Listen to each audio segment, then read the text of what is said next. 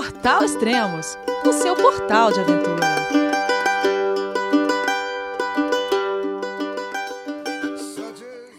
Respirei fundo e comecei a pedalar na Dalton Highway.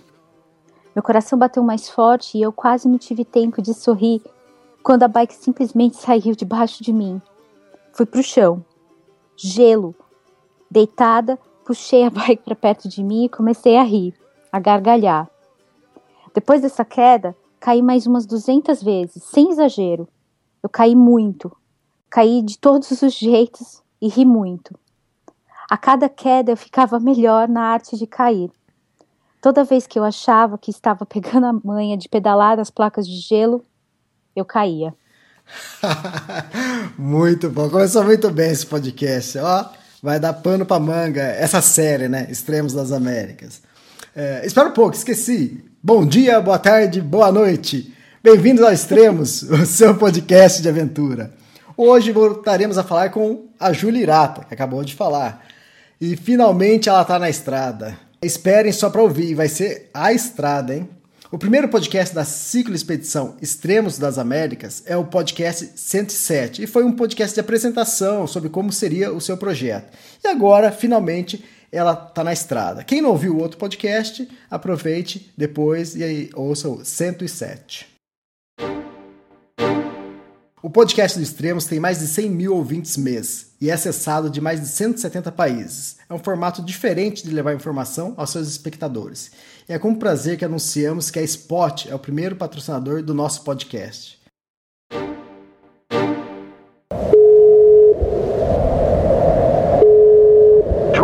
É você, meu filho?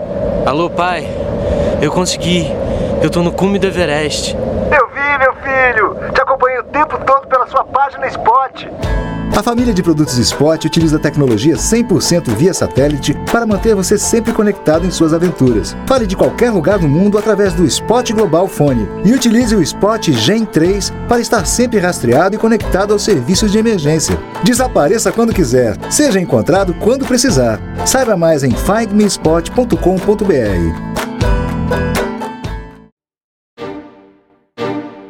Olá, Julie, tudo bem? Onde Tudo você bem? está? Como você está? Tudo bem, Elias? Estou aqui em Fairbanks, é, no Alasca. Uau, hein? Que diferença! A última vez que a gente se falou, uns 50 dias atrás, você estava em Miami, no calor de pois Miami. É. Pois é, saí dos 33 graus de Miami para a média de 5 graus aqui do Alasca. E que talvez não, não esteja tão frio como você já pegou, ou não? Não, tá super agradável. Tô adorando, tô de camiseta, curtindo a temperatura como nunca. Ah, hoje é dia 5 de maio, agora a gente está gravando, é 5h35 da tarde. E aqui no Brasil até que fez um pouco de frio esses últimos uhum. dias. Fez em torno de 18 graus, 16. E o pessoal reclamando de frio aqui. Pois é. Nos dias que fizeram, que, que fez essa temperatura aí no Brasil, eu tava a menos 11, tava, tava começando a subir a temperatura, porque eu já tinha passado do, do Círculo Polar Ártico, oh. e é, aí já estava mais agradável. Pelo que eu calculei aqui, do que eu andei vendo, do pessoal reclamando, eu estava cruzando o Círculo Polar Ártico e já feliz de estar tá de ter tocado algumas horas de, de temperatura pelo menos positiva. Oh, que inveja! Você passou pelo ciclo polar ártico, é isso mesmo? Que passei, inveja! Passei, cruzei a linha do círculo polar.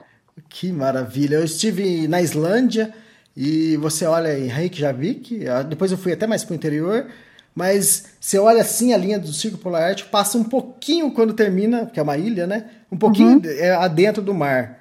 Se dá vontade de dar um, pulo no mar e sair mergulhando, nadando, pra, só para passar pelo círculo. Mas eu não passei. Porque é muito legal, né? É engraçado como uma linha imaginária é, tem tanta influência no nosso mítico, mas ela a, a, a, eu cruzo, tem um marco, assim, tem uma. É. Um, uma, um lugar para você parar, comer. Eu almocei no Círculo Polar Ártico, que inclusive. Fantástico. na linha do círculo. Legal, mas vamos, vamos voltar, vamos recapitular. Vamos lá. Saiu de Miami, e aí, como fez para levar toda a tralha, entre aspas, para o Alasca? É a qual, pior qual foi parte. o, o trajeto? O que, que você fez? Então, o voo de Miami até é, até Fairbanks, que foi o lugar mais ao norte que eu consegui chegar de avião numa pernada só, não vem, não tem voo direto para cá. Tem pelo menos com duas com duas escalas. Então eu voei Miami, Atlanta, Atlanta, é, Seattle, Sea- Seattle, Fairbanks. Cada, mais ou menos a cada 2 mil, 3 mil quilômetros, caía 10 graus de temperatura. Fantástico. Foi mais ou menos isso. Eu cheguei em 14 horas de voo. E qual foi a dificuldade de transportar a bike? Teve alguma dificuldade ou, Não, a bike isso é fácil? chegou, chegou inteira. Não, eu coloquei numa caixa e coloquei o máximo de equipamento dentro da caixa possível, porque os alforjes são muito confortáveis para serem carregados na bike. Para carregar com, como mala não é nada confortável. Então eu tentei colocar o máximo de coisa dentro da caixa e, e, e trouxe para cá. A, a caixa estava pesando quase 60 quilos de Nossa. com tudo e uma caixa grossa. Ela chegou aqui toda arrebentada. Eu super preocupada, principalmente com os, os discos do freio, porque se eles entortam um pouquinho, eu tenho que tirar, tenho que trocar. Era um, era um transtorno. É, mas chegou tudo bem, chegou tranquilo. Paguei uma baita de um- uma grana, isso não teve jeito, por conta do peso também. Eu pa- paguei 180 dólares pra, só para embarcar a bike. Por causa do excesso de peso ou por causa da, de ser uma Foi- bicicleta? Eu, eu tinha a, eu tinha conseguido uma, uma isenção da tarifa como do equipamento bicicleta. Uhum. mas o peso é, ela, ela tem que ser toda adesivada, como coisa caixa muito pesada. Tem ali umas normas de dentro do, do, do aeroporto que, que aí me impediram, me geraram essa taxa gigantesca. Mas é, foi principalmente por causa do peso. Ah, legal, mas chegou tudo inteiro, tudo certinho, nada Chegou. faltando. Nada faltando, aqui nada faltando. Caiu coisa vindo do Brasil. Do Brasil eu perdi perdi coisas do o rolamento do, da caixa de direção ficou ficou em algum lugar do mundo. Mas Tá rodando. tá rodando, aqui ela ela tá perfeita. É, Legal. E seguinte, mas você chegou em Fairbanks, mas Fairbanks não foi o local de saída. E como. Não. Então, daqui de Fairbanks era o lugar que eu mais ao norte que eu conseguia com um voo comercial. A partir daqui só voos pequenos de com aviões bem menores. O próprio aeroporto de Fairbanks não é exatamente um aeroporto. É, tem, mas você não passa, por exemplo, é, parece os aeroportos antigos, porque você despacha a sua mala e entra pro portão de embarque. Uhum. Não tem não tem raio-x, não tem revista, não tem nada. É, o aeroporto no interior de- do Brasil. É, exatamente. Igualzinho qualquer aeroporto de interior. Voei num bimotor, ah, no- logo que, que eu cheguei no, aerop- no aeroporto, a moça me perguntou, olha, se você passa mal, se balança muito? Falei, não, não, não, não passo mal. Ela falou, "Ah, se você quiser, eu tenho Dramin. Eu falei, tá bom, obrigado, mas é qualquer coisa, tem a aeromoça, a, a pessoa que tá ali na, pode te atender e te dar, te dar Dramin. Ela quis, de alguma forma, me avisar que o negócio balança pra caramba, indo lá pro norte. Mas de quantos lugares esse avi avião, mais ou menos? De, ah, talvez, talvez uns 30 lugares, Ah, no máximo. pequeno. É um avião bem pequeno, um avião bem pequeno. Eu viajei praticamente sozinha, tinha eu e mais um senhor dentro do avião. Fantástico. ainda tá muito frio lá em cima, né? E, e não é muita gente que viaja pra lá. O que, que você chama de lá em cima? Porque pra mim você tá lá em cima. Eu tô, tô bem honesta, né? É verdade. Lá em cima é a última cidade é, possível de se chegar com estrada na América. Que se chama uma cidadezinha, que não é uma cidade, é um monte de container. É, que se chama Dead Horse. É engraçado, a tradução é hum. cavalo morto. É. Porque os cavalos, quando chegavam lá, quase todos eles morriam. Caramba. Por conta da, da viagem, que era muito dura. Então o lugar lá se chama Dead Horse. Dead Horse é a cidade que fica na Baía de Prudhoe, que hum. é a hum. baía que dá pro, pro, pro mar, pro Oceano Ártico, né? Tá, então é, é, o ponto mais ao norte que eu podia chegar. Tá, que é Prudhoe Bay, onde você iniciou, exatamente. Isso, exatamente. Tá, é legal. E, mas, espera um pouco, do avião você já conseguiu enxergar a estrada, é isso? Já, e já. Aí, qual foi... é a sensação? Ai, foi emocionante, porque primeiro que aquele, aquela imensidão branca, né? Uhum. Aquele parece tudo muito plano lá embaixo. Você passa por uma cadeia, saindo de Fairbanks, você passa por uma cadeia gigantesca de montanhas. E depois a tundra se abre numa imensa planície. Você não vê o fim. Uhum. E, e só uma risquinha preta, mais escura. E aí eu fiquei, falei, meu Deus, aquilo é a estrada. Nessa hora eu me emocionei. Imagina. Eu falei, meu Deus do céu, amanhã eu vou estar tá aí. No meio que desse que nada. No meio desse nada. E o avião voando, né? É, daqui até lá é uma hora e meia de voo. Mas nessa uma hora e meia eu vi quatro caminhões. Hum. Eu falei, meu Deus do céu, como que eu. Como é que eu. Como é que eu vou fazer? Aí, aí eu acho que a ficha caiu. Hum. Eu falei, meu, fiquei bem emocionada de ver a estrada lá de cima. Imagina. Tem foto, a gente vai mostrar, é um risquinho só.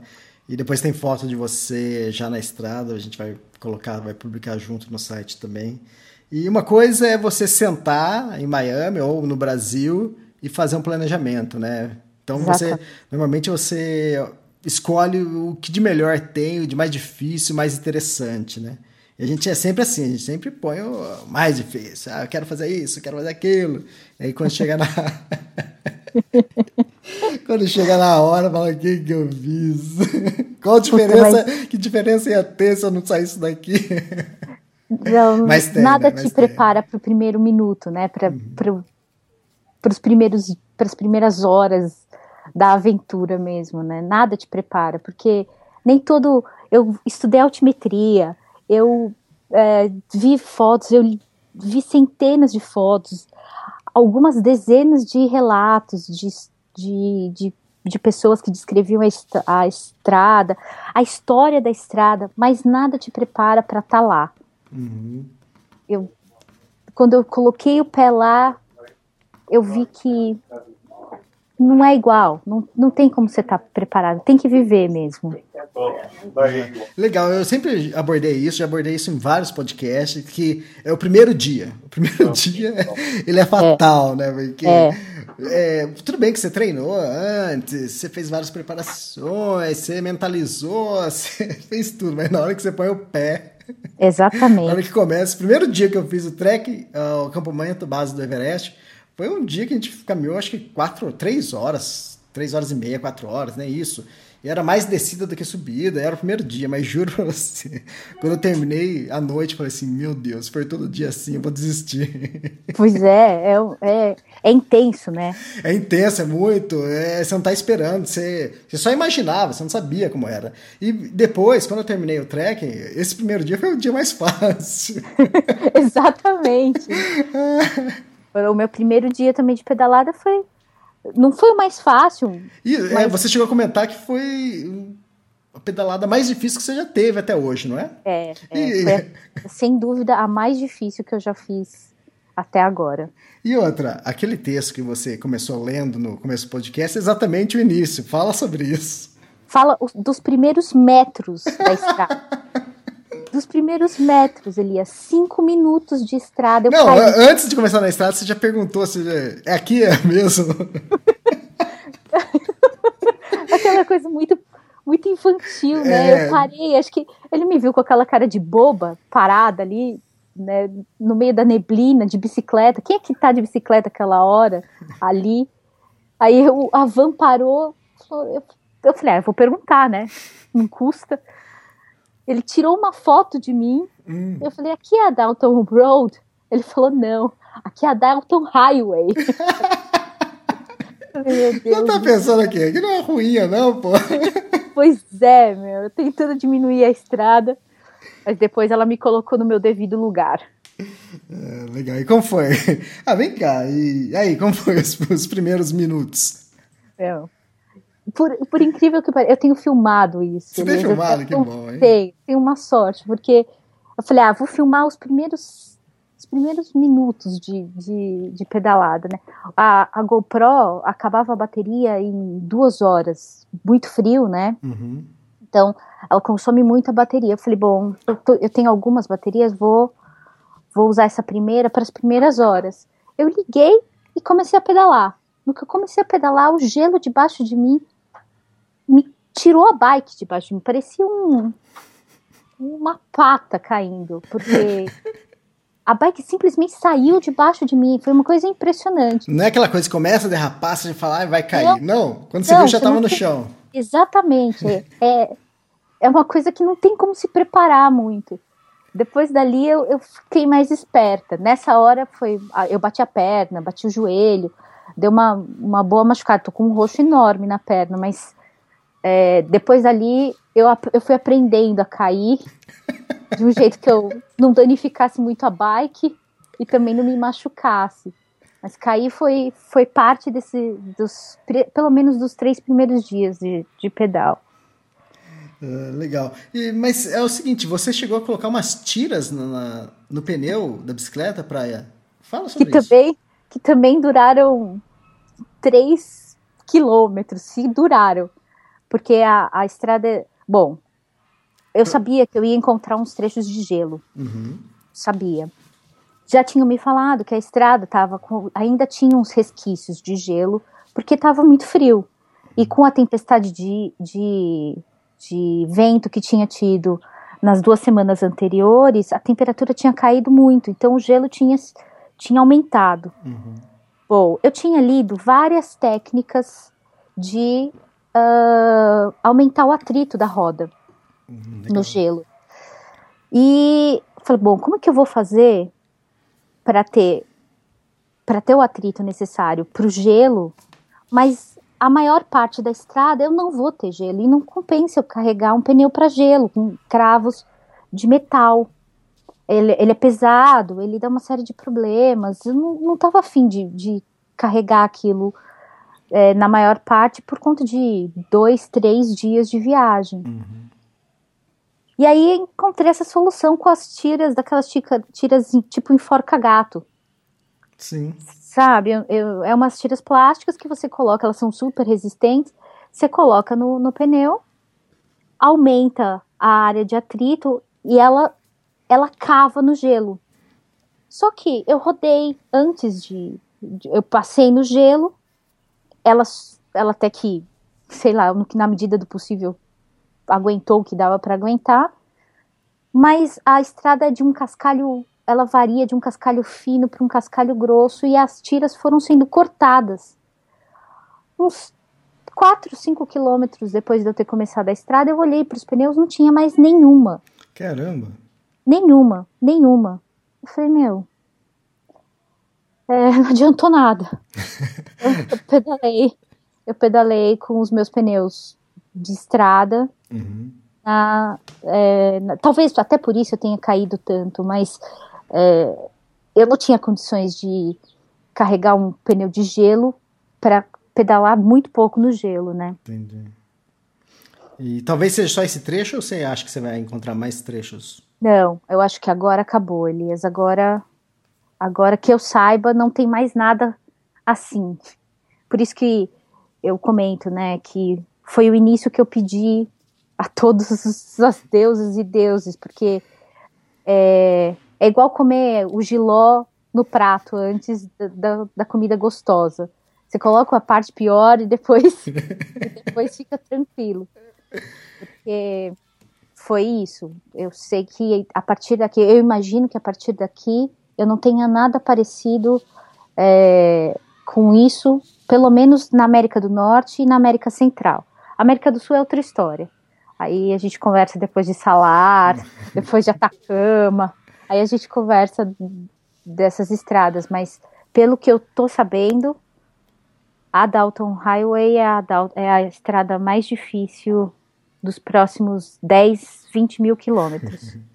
Legal. E como foi esses. Quantos dias foram de, de pedalada pela, pela estrada? Foram 10 dias, hum. só que um dia eu fiquei parada. Ah, fiquei tá. parada no meio da estrada, num lugar. Na único, no único lugar que tem para parar, que chama.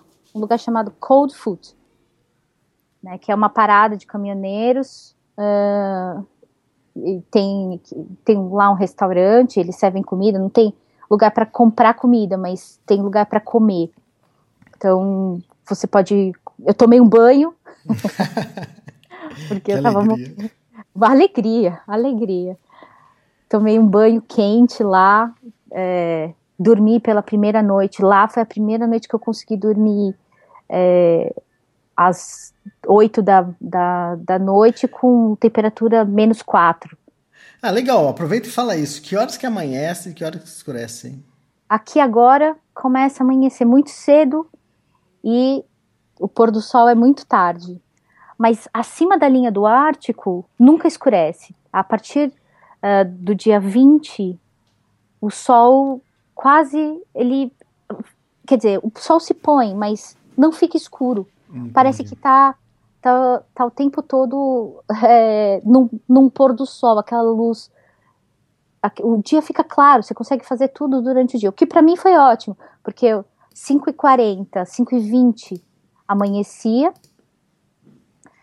a temperatura começava a subir, e 11h30, meia-noite, o sol se punha. Uhum. Ou seja, eu conseguia arrumar a barraca, achar um lugar para dormir tranquila, levar as coisas para longe da barraca por conta dos ursos.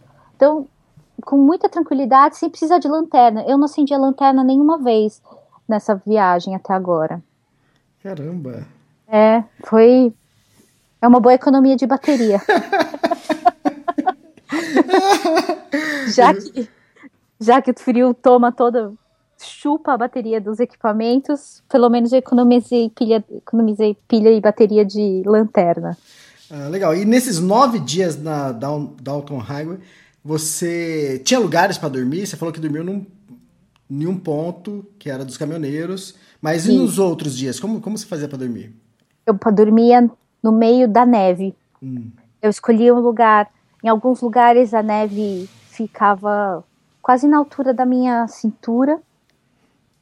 E aí eu tinha que procurar um lugar mais firme Quase, e... quase no acostamento, um pouquinho mais longe do acostamento da estrada, é, é isso? um pouco mais distante, do, o mais distante possível do acostamento, mas é, como a estrada não é exatamente, ela não fica escura hum.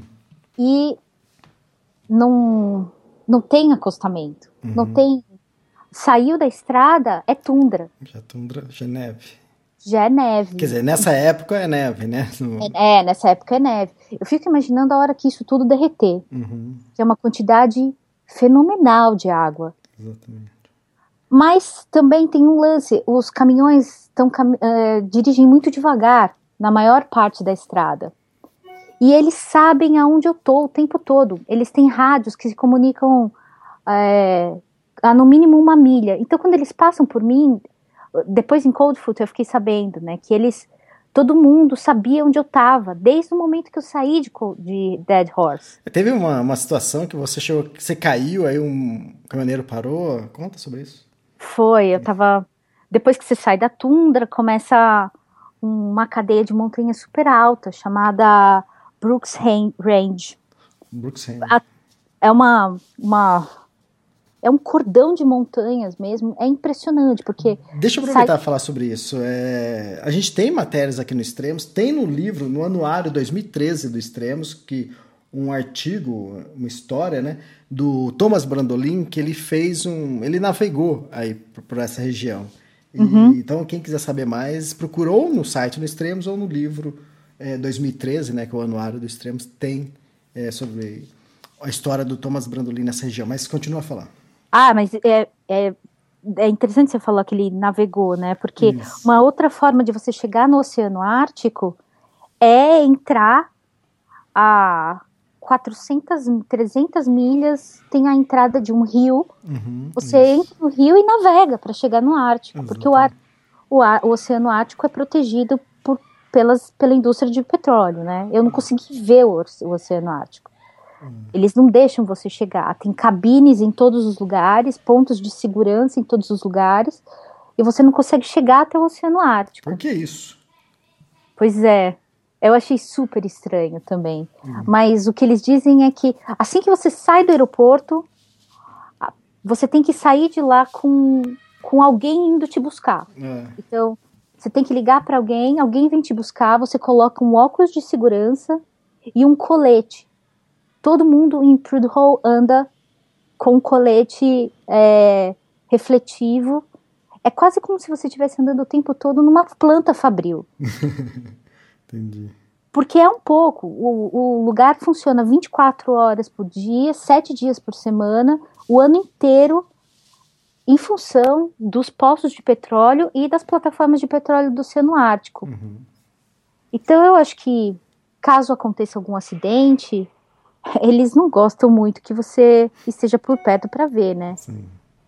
Então- E, e esse colete você não tinha, né? Esse colete. Não ganhou. tinha. Ganhei, ganhei um colete super legal. É. Aliás, ganhei colete, ganhei é, uma, uma um, um negócio para você colocar na bota, para andar no gelo, para andar na neve. Isso vai, isso vai aparecer na, na foto que vai estar na capa do podcast. Ah, legal. Porque tem um. Eu, eu ganhei. As pessoas falam assim: não, mas você não tem um negócio para andar no gelo? Eu falei: não, eu não ando no gelo, tô na bike. Falei, não, pelo menos quando você tiver. Quando você tiver procurando um lugar para dormir, use isso daqui. Aí me deram. Um caminhoneiro me deu. Muito legal. É tipo, uma, é tipo uma capa pra bota, né? É, ela, é- ela tem uma estrutura de borracha que engloba a bota e a sola dela é feita com umas, umas fitas de metal, Hum. umas- uns pingentes de metal. Eu vou tirar uma foto e te mando. É bem legal. Ah, legal. A gente tava falando do, do caminhoneiro que parou. Se você caiu, ele parou. Isso, porque logo depois que você. Na, na tundra, na área de tundra, que eh, ela venta, venta bastante. Mas não estava ventando tanto assim, assim que eu cheguei nas montanhas. Quando você chega nas montanhas, ali tem uma. Tem um fenômeno muito interessante que sobe em umas, forma um corredor de vento e o vento ou sobe ou desce. Fala que a cada dois anos, mais ou menos, tem um avião que cai lá. Caramba! É, que é muito. Tem inclusive umas excursões de pessoas que vão até os, os aviões que caíram nessas, nesses, por conta desses, dessas rajadas de vento. Eu tinha ouvido falar dessas rajadas, mas você imagina um vento muito forte, né? Mas nada que que vá te derrubar. E foi nessa passagem, né, perto de uma do ponto mais alto da estrada, que chama Atigum Pass, que é na milha 244 da estrada, eu fui uma força gigantesca me empurrou para o chão.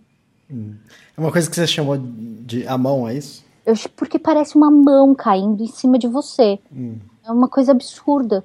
E é assim, ela passa por você, te derruba, e depois fica uma brisinha, como se nada tivesse acontecido. Ah, quem, quem empurrou aí? Aparece aí. Eu olhei pra trás, juro pra você, eu olhei pra trás e falei, meu, quem foi?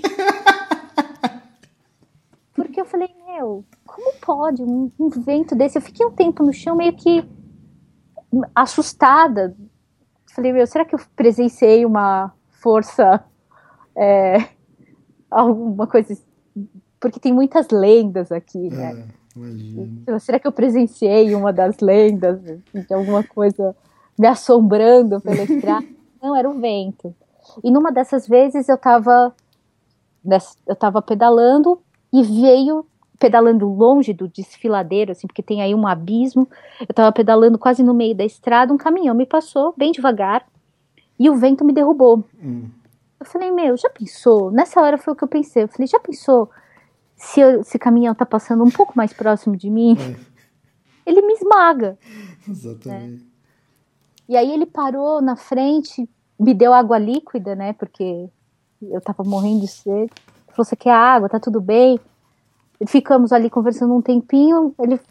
E aí, nessa hora que a gente tá conversando, um, um, um outro caminhoneiro que tá vindo avisa pelo rádio do caminhão que tava tendo, que tinha acabado de acontecer uma, uma avalanche alguns, algumas milhas para frente. Ele falou: Ó, é, eu te recomendo que você, quando for descer, a fazer as descidas, que você não faça de montada na bike. Às vezes acontece de acidente de moto aqui, é, de derrubar a moto, de alguns acidentes acontecerem por conta do vento. Então, se você for descer, desce desmontada da bicicleta. Eu falei, pô, justo nas descidas, eu sofri toda essa subida. Na descida eu vou ter que ir desmontada. Eu já É, aí- treinei tanto cair, porque agora não vou poder. Por agora eu não posso curtir, né, a descida. Aí ele, aí ele me avisou da, da avalanche, ele falou, escuta, isso aqui é uma carona? Pelo menos para passar essa área do desfiladeiro aqui. Hum. Eu falei, meu, vambora. Vambora. Coloquei, ele me deu uma carona de 30 milhas. Ah, legal. E, mas uma coisa interessante é que logo que, que ele foi te abordar, ele já conhecia você. Já, já. Desde a hora que eu saí de Dead Horse, os caminhoneiros que cruzaram por mim sabiam que já estavam se comunicando. Ele falou pra mim, falou, você tá famosa, todo mundo na estrada já sabe de você. Eu falei, ah, é? Ele falou, meu, no início a gente não sabia se era homem ou se era mulher. Aí, que você pediu água para um caminhoneiro, a gente ficou sabendo que você era mulher, a gente tá falando que você é a louca da estrada. Eu ia falar isso. Crazy woman. Falou, você é a louca da estrada, com uma mulher, sozinha. Tanto que ele falou assim, você tá sozinha mesmo? Eu falei, tô, tô, sozinha, eu e esse vento absurdo aqui. Aí ele falou, não, então sobe aí, vambora. Mas eu tô, fiquei famosa, até chegar aqui, todo mundo sabia que tinha uma maluca na estrada, a primeira da temporada. E o pior ainda, né? Vai conversar. De onde você é? Pois é, pois é. Mas ninguém acredita, ninguém acredita que eu sou brasileira. Ninguém O acredita. que, que essa louca tá fazendo aqui? Com praia lá, pô. Pois é. Não, eles agora perguntam das Olimpíadas. O que A você está fazendo aqui? Tem das Olimpíadas lá no Brasil. Foi como se fosse a coisa mais tranquila ir assistir os jogos. É, como se fosse parar o país inteiro pra ir assistir, né? exatamente. Pra ir assistir localmente. Exatamente. Hum, Legal. Ah, fala uma coisa. Quantidade de roupa que você tá vestindo, que eu olhei a foto ali. Eu tô com bastante roupa. Bastante teve, roupa. teve um momento também que você falou, eu falei, ah, deu uma parada pra tirar alguns agasalhos. Eu, tava- eu comecei com três calças. Três calças, duas meias e quatro blusas. Nossa. Mas aí eu comecei a ficar com frio. Ô, louco. Pois é, pois é. E um equipamento muito bom. Eu tive muita sorte, porque. Muita sorte não, né? Eu, é, eu tinha, eu estudei, eu- foi muito bom ter pegado esse, o, o- equipamento que eu peguei. É, mas o equipamento serve muito para manter o calor e não para subir a temperatura. Hum, entendi. Então, é, no, no terceiro dia, que foi o dia do segundo, a segunda noite, né? Foi a, a noite mais fria. Eu tava dormindo com seis blusas. Caramba. Seis blusas e quatro calças. quatro calças. Precisa disso tudo? Precisa, precisa. Essa noite eu não consegui dormir. Foi a noite que, que nevou dentro da barraca. Caramba. Nevou dentro da barraca. Eu, eu, eu falo nevou, né? Mas é, formou gelo dentro da. Com a minha respiração, formou gelo e, e- e caiu, precipitou sobre o meu saco de dormir. Por isso que eu falo que nevou. Eu acordei meio assustada. Acordei, abri o olho meio assustada. Assim, eu falei, nossa. Mas isso por causa da respiração que acumulou no teto e caiu, é isso? Foi, foi. Ah, provavelmente, né? Foi, foi isso. Eu- a respiração da noite toda. Condensa aí. Condensa e aí precipitou. Mas quando você olhar aqui dentro da tua barraca, tá nevando, falei, meu, tá frio pra caramba. Quando eu olhei no relógio, tava mesmo bem frio. Tava, tava menos 18 nessa hora. Nossa, fantástico. E qual que é a sensação? Como que é montar uma barraca, parar a bike, achar um lugar para acampar e ter que montar ainda a barraca?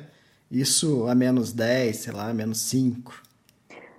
Elias, foi é, foi a, a, experiência de isolamento mais interessante que eu acho que eu poderia ter vivido, porque Legal.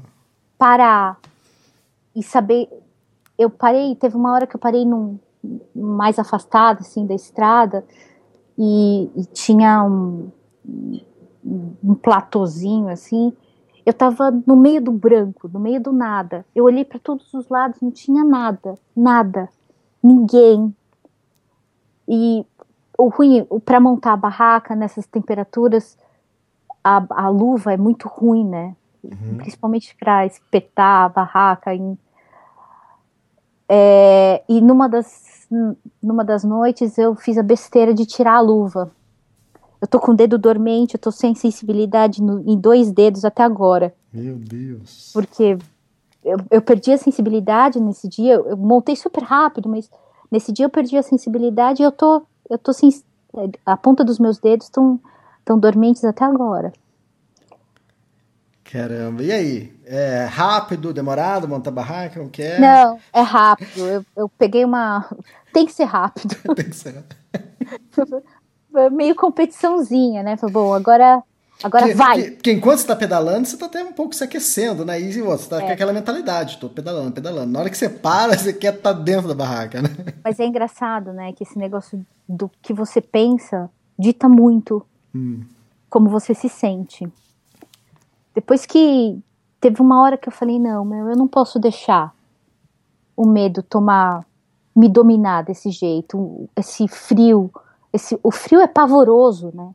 Esse frio não pode me dominar desse jeito, porque se eu me domina, é um crescente, você vai ficando cada vez mais com frio. E se eu não conseguir dominar pelo menos o meu pensamento, eu tô, eu vou, eu corro o risco de acontecer alguma coisa grave. Então eu tenho que me concentrar. Então agora é hora de montar barraca, monta barraca. Não tem tempo para ficar é, errando muito em tirar as coisas da bicicleta tem que fazer rápido. Uhum. E, e aí eu fui ficando, fui ficando cada vez mais prática nisso, de, olha, beleza, parou a bike, de que lado que ela para? Do lado esquerdo. Deita a barraca, a, a, a, porque não dava para ficar, ela não fica em pé na neve. Uhum. Então, deita a barraca do lado esquerdo, que era onde estava a, a parte dos equipamentos que eu ia precisar primeiro. Então, meu, fazia aquilo muito rápido, justamente porque eu tinha que ter foco. Exatamente. Não importa o quão cansada você tá, você tem que ter foco para fazer as coisas rápido e direito. É que no meio senão... empresarial a gente fala, né? Foco, né? Foco para fazer as coisas, para não errar. E... Exatamente, para fazer tá uma vez isso só. aí é. em loco, pessoalmente. Exatamente, é para fazer uma vez só. Se concentre, faz direito uma vez só, porque não tem tempo, não tem, não tem como você fazer outra vez. Uhum. É muito mais sofrido fazer uma segunda vez, ficar refazendo, ou tentar corrigir coisas que você fez errado. Teve uma noite que eu estendi a barraca que eu falei, meu, que droga de barraca. Ela ficou três, ela ficou pelo menos uns. um bom espaço menor ali, né? É. Toda ligada, a noite toda fazendo barulho. Eu, meu, você não vai dormir. Hum. Se você fizer isso todas as noites. Então tem que instalar direito para instalar na primeira vez, uma vez só. Né? Não, dá, não tem espaço para você ficar fazendo, cometendo muito erro. Legal. E você chegou a comentar que você começou pedalando com 4 litros d'água, né? Isso. 4 litros de água líquida. Vamos completar a frase. 4 litros de água líquida. E o que aconteceu logo, depois? Que logo, que em uma, algumas horas, ficaram, viraram pedrinhas de gelo, bloquinhos de gelo que não serviam para nada, porque em bloco elas não conseguem sair de dentro dos recipientes. E não sai de dentro, então é mais fácil você pegar o que está ali no Exatamente. do lado da barraca. Exatamente. Achar neve limpa, né?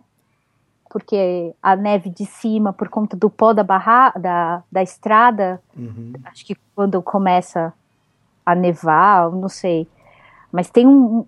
a- o cascalho se transforma numas pedrinhas muito pequenas, mas não é pó. E suja a neve por uns dois, três metros para cada lado da, da, da, da estrada. Então você tem que caminhar um pouquinho, cavar para achar, para achar um gelo limpo, minimamente limpo, né? Porque eu devo ter tomado bastante resíduo, com Ah, tá. E você no meio do nada, tudo branco. E. Barraca armada. E um e o dois. Ah, calma, Se, né? se, mon- se pedalar já é difícil, montar a barraca já é difícil. Imagina fazer um e dois. O número um, beleza, porque eu tenho aquele Go Girl, sabe? Que permite que você faça o xixi, mulheres façam xixi de pé. Aham. Que é um equipamento de silicone cirúrgico, você coloca e ele é um tubinho, ele faz com que você faça, consiga fazer xixi de pé. Então, você não precisa baixar toda a calça para fazer. O número dois é um pouco mais complicado. né? Mas eu tenho o intestino super regulado. Então, então eu sei as horas que eu preciso parar. E, e aí eu cavo um buraquinho, cavo um buraco, faço e cubro. Muito bem. É, a gente. O pessoal pode estar ouvindo, dando risada, mas é, faz parte, né? E, outra, Faz quem, parte. e quem tá ouvindo quer saber disso também. o pessoal só conta a parte boa e a parte ruim, né? A parte ruim é ter que fazer número 2 no buraquinho. E no meio da neve, no frio, menos 10. Menos 10. Uma coisa que eu acho mais nojenta é, é a luva. E aí eu não consigo, eu tenho que tirar a luva. Mas aí. É. É.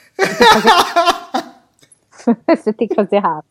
Não tem jeito. Fantástico. Quem tem problema com banheiro sofre um pouquinho nessas horas. Mas eu não tenho muito. Então. Ah, muito bom, muito bom. E essa a estrada você pedalou nove dias. Então eu fico imaginando lá no meio do caminho, você acampada, nada. Você sabendo que para um lado falta bastantes dias, quatro dias, cinco dias, para outro mais quatro, cinco dias. E aí, você conheceu a solidão aí? Ai, Elias, que pergunta, meu. Não, eu acho que não. Eu não me senti sozinha. Em momento algum, eu não, eu não me senti sozinha. Eu conversei muito comigo mesma. Mas eu não me senti sozinha, não. É, eu. Tiveram algumas horas em que eu, eu precisei, inclusive. Sabe aquela pessoa que te pega e te chacoalha e fala: para de pensar nisso? para de falar isso Que no seu caso é você mesmo. no, no meu caso, eu mesma. Porque tem umas horas que o, o frio foi o meu pior, foi o meu maior desafio. Sem dúvida nenhuma. Mais do que pedalar, mais do que a estrada ser ruim, mais do que a bike pesada. A bike estava bem pesada, porque eu estava carregando todos os mantimentos.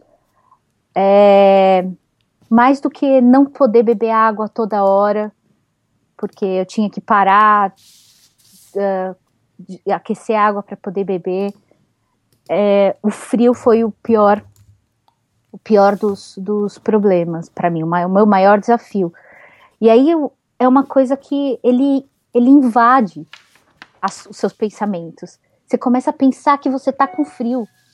E se você não para de pensar nisso, o frio vai crescendo. Então não eu, não, eu não me senti sozinha. Eu tava, eu tava tava isolada, mas eu acho que eu não tava sozinha. Eu tava muito bem acompanhada por mim mesma, viu? Muito bom. E, e a sensação de estar isolado, saber que tá só você ali. É bom isso? Que- É bom, é bom. Eu me senti muito livre. Eu me senti muito, muito. É até estranho falar essa palavra, né? Mas eu ouvi, eu ouvi esses dias também. Eu me senti muito empoderada, muito, muito capaz de estar ali, sabe? Muito mulher. muito mulher, muito, mas, mas acho que muito humana, assim, sabe? De muito de estar fazendo uma coisa realmente difícil de fazer, mas que eu tava, eu tava preparada. Eu me senti preparada para fazer aquilo. Isso foi legal. Isso foi legal. De, não teve. Eu não me senti fraca. Uhum. Eu não me senti. Eu não senti vontade de desistir. Não por enquanto. Mas. tem. Acho que toda, toda viagem tem, né? O seu momento de. Tem, muito. E quando você tá muito cansado, quando você tá há muitos dias sem comendo mal, dormindo mal, bebendo, se hidratando mal, é, esses momentos de cansaço vão ficando mais frequentes. E aí é uma. Tem, chega uma hora que você tem que. Né, tem um momento em que você tem que se dispor a falar: não, daqui você tem que continuar, daqui não dá para. Que foi o que aconteceu na, no, no final da estrada. Uhum. Né, eu falei: não, aqui eu, eu. Daqui eu não consigo mais. Uhum. É melhor pegar carona e. Daqui eu, eu parei. E aí várias pessoas me alertando. Aí eu falei, Uhum. bom, se eu continuar daqui, se acontecer alguma coisa, é, vai ser estupidez minha. Uhum. Foi aí E que eu por parei. causa de, sei lá, 45 quilômetros, você já. Você pedalou quantos? Isso? Fala, quantos, quantos quilômetros você pedalou? Quanto, quantos quilômetros eu pedalei? Deixa eu ver aqui. Deu 535 quilômetros, certo? Em no- em nove dias. Em nove dias. Maravilha, hein? Nove dias, com um dia de descanso, né? Então foram dez dias no total. Eu saí dia 23 de manhãzinha e cheguei à meia-noite do dia 2 aqui. Na segunda dia. Na segunda-feira. Na me, à meia-noite da segunda-feira, que a segunda-feira era um, né? Dia primeiro. Então. Domingo era Ai. dia 1. Ah, então eu cheguei na segunda-feira à noite aqui. Então foi no dia 2. Ah, legal. E eu, eu costumo falar isso para todo mundo, em al- algumas situações, né? Qual o lugar mais inóspito que você já esteve, né? É, tipo assim, lugar onde você esteve que você falou assim, eu quero, se eu vou querer voltar para casa agora, quantos dias vai levar para eu chegar? Talvez, pelo menos agora no começo da viagem, foi esse local. mais ou menos. Foi. Foi esse. Imagina se você quisesse falar, ah, quero voltar para São Paulo agora. Quantos dias? Mas, você... meu, isso não passou pela minha cabeça. Acho que se tivesse passado, eu teria, eu teria tido. eu te- teria dado um pânicozinho, mas.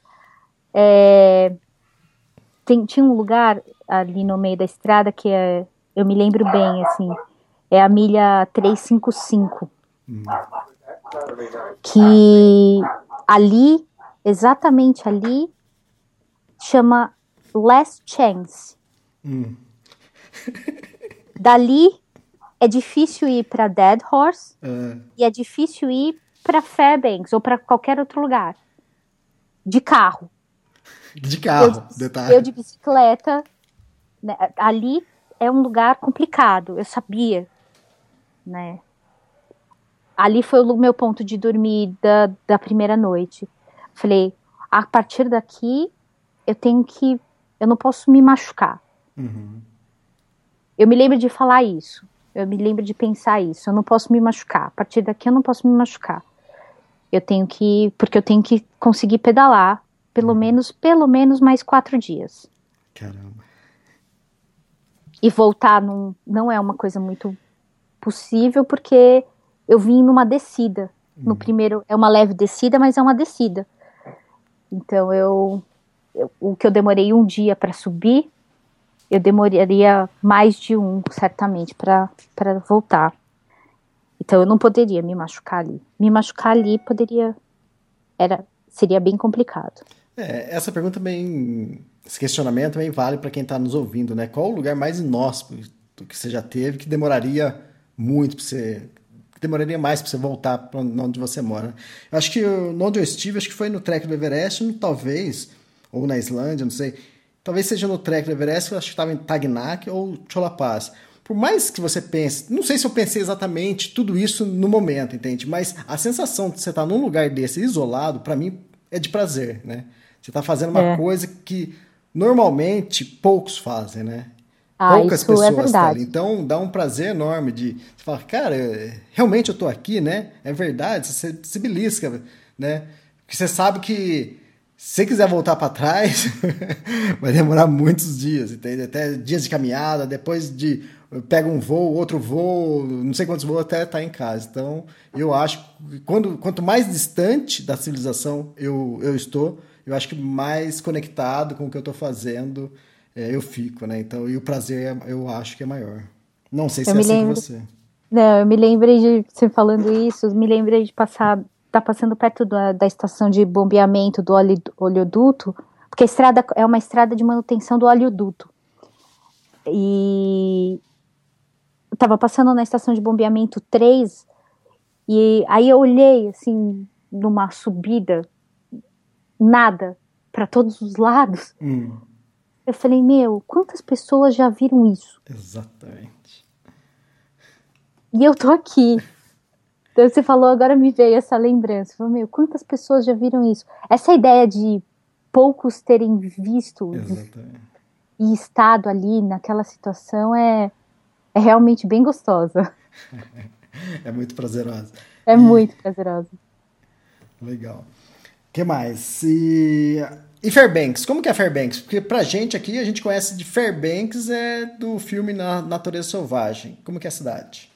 A cidade é bem pequena, na verdade, ela é bem espalhada. Hum. Tudo aqui é muito longe. Fairbanks tem seis linhas de ônibus. Seis linhas de ônibus, sendo que algumas, duas, por exemplo, a azul e a vermelha, passam no mesmo lugar, só que uma vai e a outra volta. Então, o, o, se deslocar aqui é muito difícil se você não tem um carro ou se você não tem uma bicicleta uhum.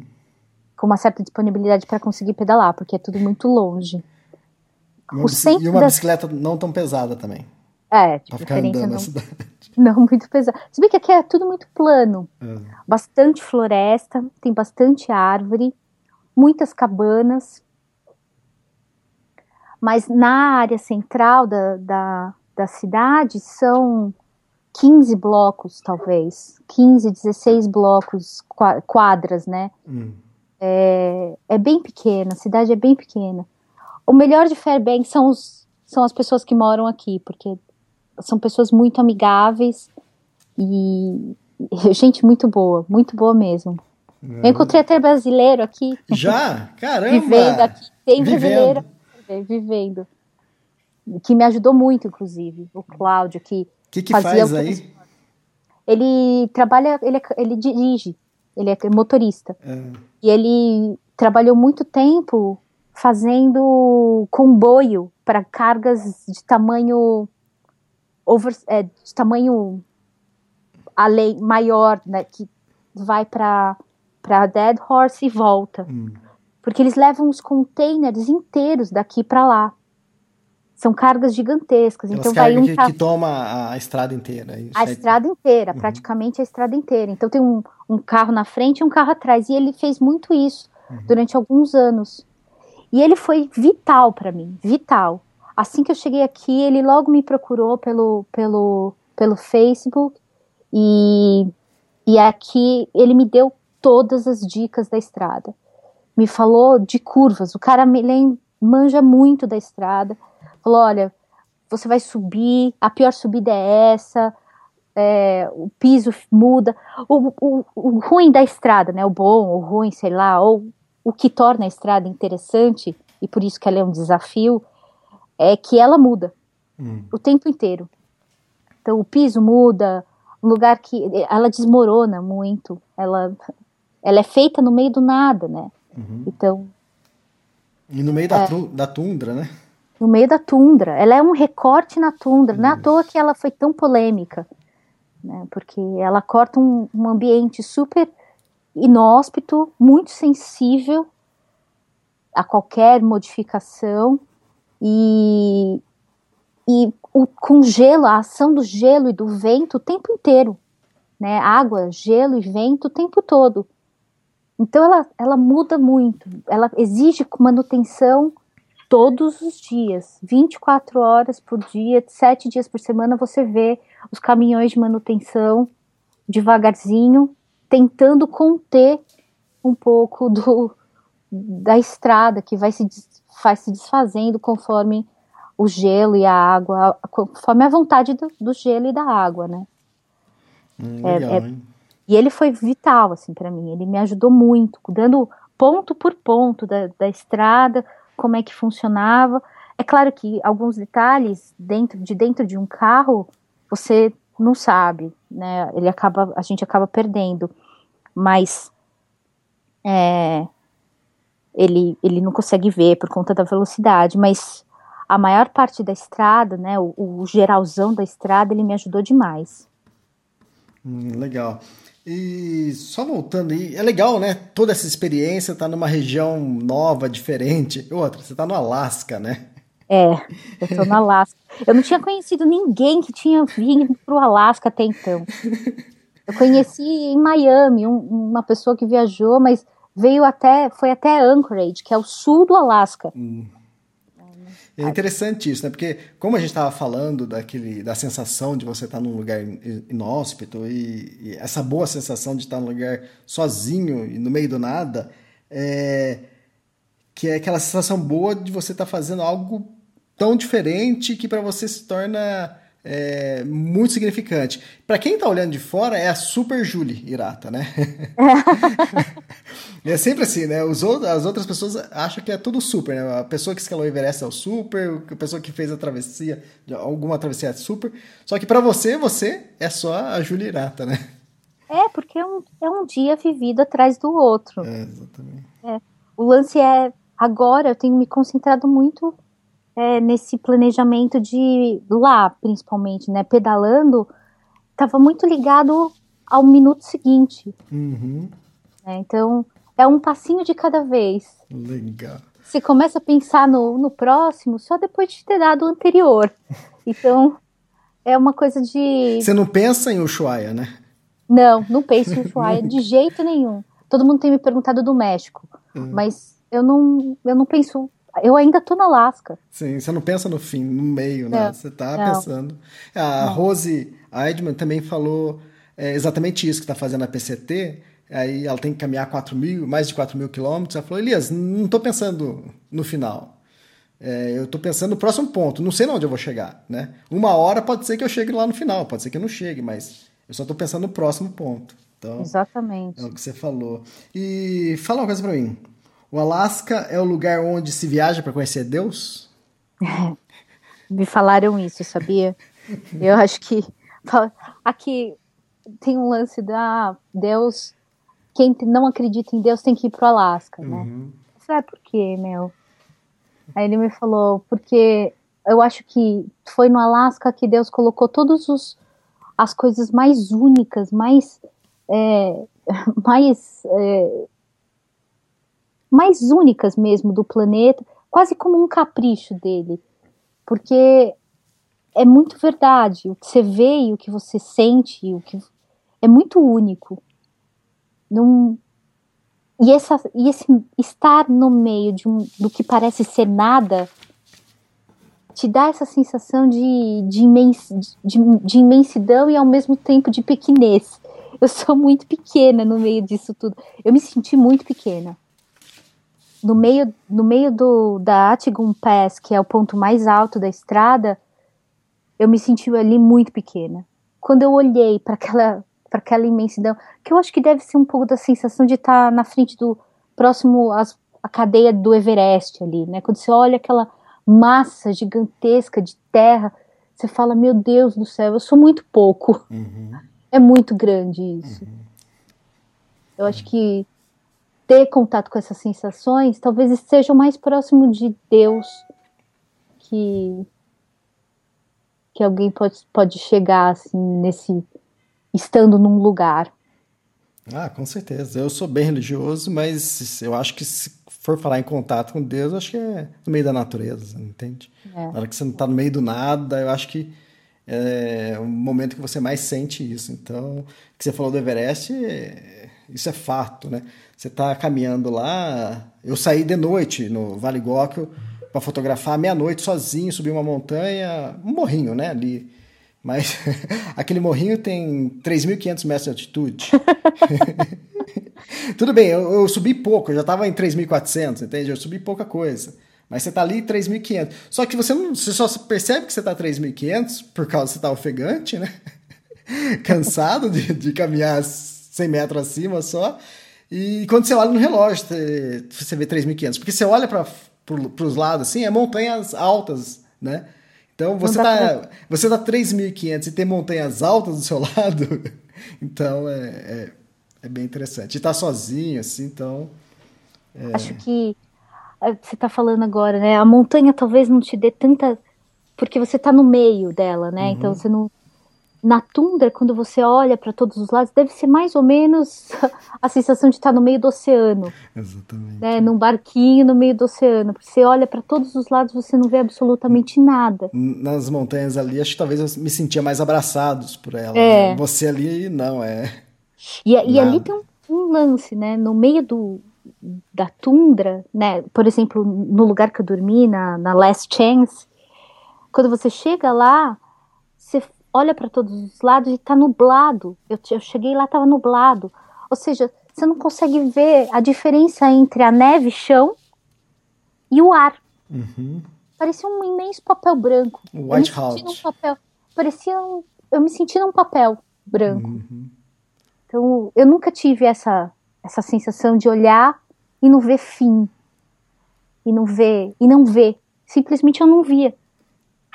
Mas eu tava de olho aberto. é, no montanhismo... É muito louco, é muito louco. No montanhismo a gente chama isso de white out, que é quando você... É, dá tudo branco, né? Então, aí é o perigo de você cair, porque você não tá enxergando nada, tudo... Exatamente. você não sabe onde que... Não tem degrau, onde desce, onde sobe, então... Você perde eu, a referência, né? Eu não tinha esse. É, você perde a referência. Eu não tinha esse perigo porque eu estava no plano. Uhum, é, eu sempre podia voltar para a estrada, mas a estrada tem. Às vezes tinha 30, 40 quilômetros, ela sumia no branco, reto. Era uma linha preta, escura, cinza, né? Uhum. No, no papel branco. Meu. E você olha para trás, a estrada vem do nada e vai para lugar nenhum. Falei, meu. É aquela coisa, né? Quando, que eu tava falando antes, que você colocou no papel, falou, pô, pô, deixa eu ver, ali é interessante, hein, isso aí. ah, pô, acho que meu. deve ah, ser. Bem... Eu vi uma fotinho ali, é bem interessante aí. Valeu a pena? Valeu muito a pena. Valeu muito a pena. Eu tô falando isso porque fala quantos mil quilômetros vai caminhar, vai pedalar no total? Vai dar 30 mil. 30 mil. Quantos? 30. Quantos? 30 mil quilômetros. Quantos quilômetros você pedalou aí?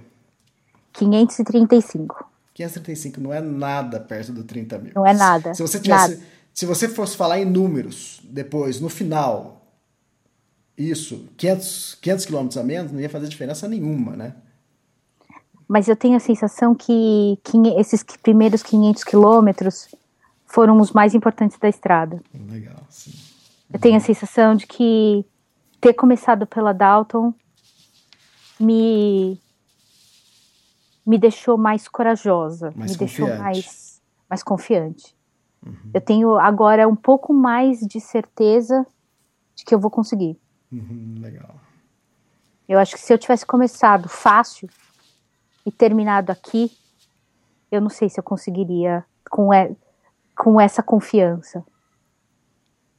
Mas é só um e se, né? é um sim.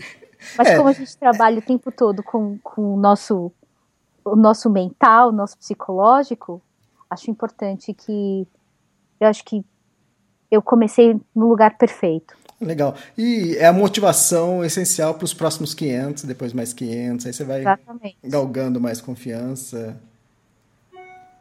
Exatamente. Legal, legal, fantástico. Ó, é só explicar um pouquinho, falar um pouquinho do podcast do Extremos, pessoal. É, a gente, quando eu lancei o podcast do Extremos, foi um pouco baseado no podcast do Luciano Pires, que começou isso acho que em 2006, 2004. Eu trabalhava com ele, eu, ajudo, eu produzi o site dele, então foi aonde comecei a me inspirar. E no início, o Luciano ele tem uma ele é religioso para lançar o podcast. Toda semana ele lança um podcast. E no uhum. começo do Extremos, é, eu tentei fazer isso, né? Só que a demanda é diferente aqui. Você depende de um, um aventureiro, um viajante, um ciclista, um, montanhista tá em tal lugares para a gente gravar. Então, no começo, eu fui, eu estava querendo, eu tinha até anunciado que ia ser semanal o podcast, e eu não consegui segurar isso porque não tinha demanda para isso, né? E a gente acabava gravando um podcast a cada 15 dias. E eu nunca liguei para isso também, né? É, eu não vou produzir algo que não tenha conteúdo, que não tenha qualidade, é, só para preencher uma data. Então foi sempre assim. É, quando tiver, a gente vai gravar. Então, a cada 15 dias, 12 dias, a gente gravava. É, agora em 2016, a gente está gravando um podcast a cada cinco dias.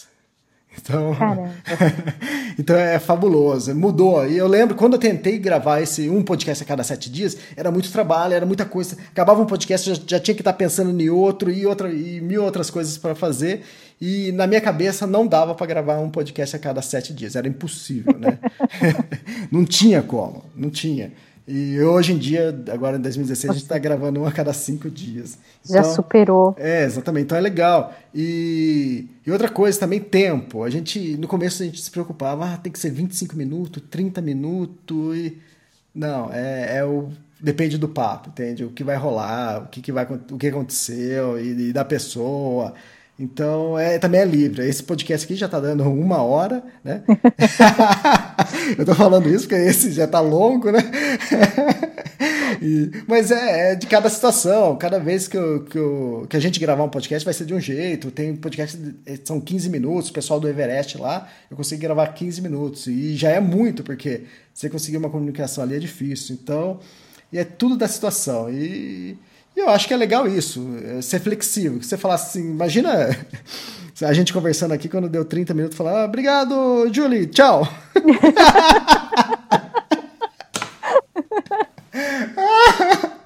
o ouvinte agarrar no meu pescoço, cara, que tchau aqui, que tchau.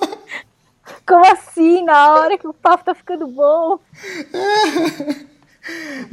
Eu acho que é isso também. Acho que não sei se o público gosta, não gosta, como, como o público reage a isso. Quem quiser escrever, comentar, escreva também para Julie é, aqui no, no, site do Extremo, no SoundCloud, na, no iTunes.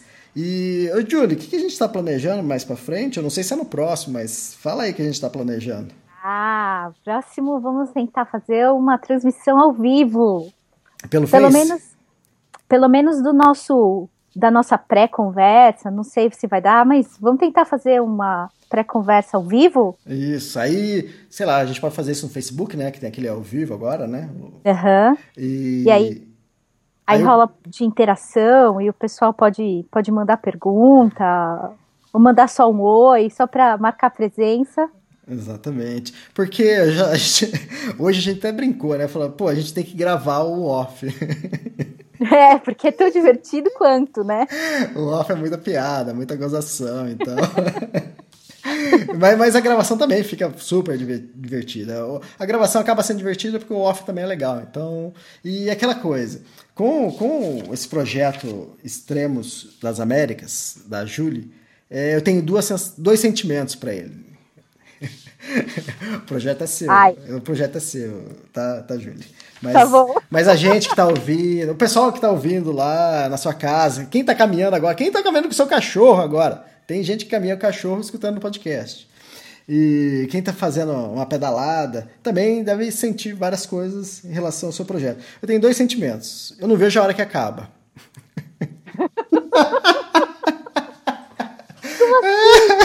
calma, calma. Antes que tu jogue pedras, deixa eu explicar. Porque a Júlia escreve muito bem também. Então, é, a gente vai publicar esses textos no Extremos e vocês vão ver. E eu já tô querendo ler seu livro. Ah, que gostoso! É, legal. Não, mas é assim, e, e, é legal isso. E tem o lance, o outro lance que é o lance da química, né? Quando você está entrevistando alguém, conversando com alguém, e se a química bate, o bate-papo flui melhor, fica mais divertido. E o outro sentimento é que não acabe para a gente sempre ter o podcast, né? E, é, né? E isso é interessante, porque a gente sabe que uma hora vai acabar. Você sabe que eu, eu, eu cruzei com um holandês no meio do caminho, ele estava de moto fazendo, é. ele vai fazer também Extremos das Américas. É. E ele já me convidou para fazer uma outra, uma daqui a dois anos começar uma outra viagem. Eu falei, caramba, meu. falei, então. Ele falou, eu falei, não, a gente, a gente planeja alguma coisa, vamos fazer alguma coisa junto. É, fala, já tem uns planinhos aí, hein? É, legal. Ah, mas agora você, você tem, não sei como você escreve diário. É digital? Você escreve físico? Não. Como que é? Eu, come- por conta de eu não ter bateria, Hum, né? O computador não. Eu quase não ligo o computador. certo. Então tá tudo no papel. Eu tô terminando o primeiro bloco de 100 páginas agora. Vou mandar pro Brasil antes de eu sair daqui do. do Fairbanks. de Fairbanks. Já, já despacho daqui e começo o meu segundo bloquinho de anotações. Mas tá tudo no papel. Caramba, que legal. Tá, tô- E, e agora, então, abre um, um bloquinho aí de projetos futuros. Porque esse, você andou 500 quilômetros já tem um projeto futuro, imagina. Imagina? Imagina os convites até o final. Imagina, até. Bom, mas o Tom já é um, um, um cara que tá cotado pra, quem sabe, fazer uma próxima viagem junto. Ah, Cara legal. muito legal. Legal, fantástico. Então é isso, Júlio. É, obrigado pelo podcast e foi gostoso falar com você novamente. O papo é agradável, divertido. E, e outra, e saber que você está aí no fim do mundo e a gente está podendo ouvir, é outros tempos, né? Eu fico pensando isso na época do, do Amir Klink, né? É que Hoje, hoje em dia a gente tem o podcast, que é um quase um programa de rádio né, pela internet. E antigamente o Amir Klink fazia isso, que acho que é o, o, o guru, né, o mestre, acho que a maioria dos aventureiros no Brasil, ele fazia isso com o rádio amador, PX, né, que quando ele estava isolado lá na Antártica, ele às vezes conseguia pelo PX, pelo rádio amador, se comunicar com o pessoal que estava aqui no Brasil, no sul do Brasil, então ele con- conseguia conversar com um ou outro, né? E é o que a gente está fazendo hoje em dia, né? Que eu falei que hoje a gente tem alcance de 100 mil ouvintes mês, então é, a gente só está fazendo uma forma um pouquinho diferente, mas é a mesma coisa, né? É, não, mas é fantástico isso, né? É fantástico poder falar. E de verdade, faz toda a diferença ter essa comunicação. E é gostoso ter essa companhia. É um tipo de companhia. Sim, Acho que, o, que o, quando o Amir Klink marcava as a hora para fazer a transmissão e tinha uma série de radioamadores junto Isso. ouvindo, ele sentia naquele momento que ele estava com, com as pessoas. E é um pouco o que eu sinto. legal. Exatamente. Muito legal. Eu que agradeço, viu, Elias? Ah. Agradeço muito. Legal, e a gente espera mais, mais um tempo aí. Não sei se a gente vai levar um mês, vamos ver o próximo momento. A gente normalmente a gente grava cada uma vez por mês, né? Mas vamos ver como vai É. ser. E aí, boa viagem para frente e Obrigada. se aqueça bem. Você, você tinha comentado, acho que no começo estava com um pouco de febre. Como, como você está agora? Tô bem, tô bem. Saiu na sexta, quero ver se saiu. Na verdade, começo a pedalar no sábado, agora já sentido Canadá. Ah, Talvez a nossa próxima conversa seja lá já do Canadá. Meu primeiro, meu primeiro país, a minha primeira fronteira cruzada. ah, que fantástico, legal. legal. Legal? Ok, Julie, obrigado e boa continuação na cicloviagem. Valeu, Elias. Obrigado, tchau. Tchau.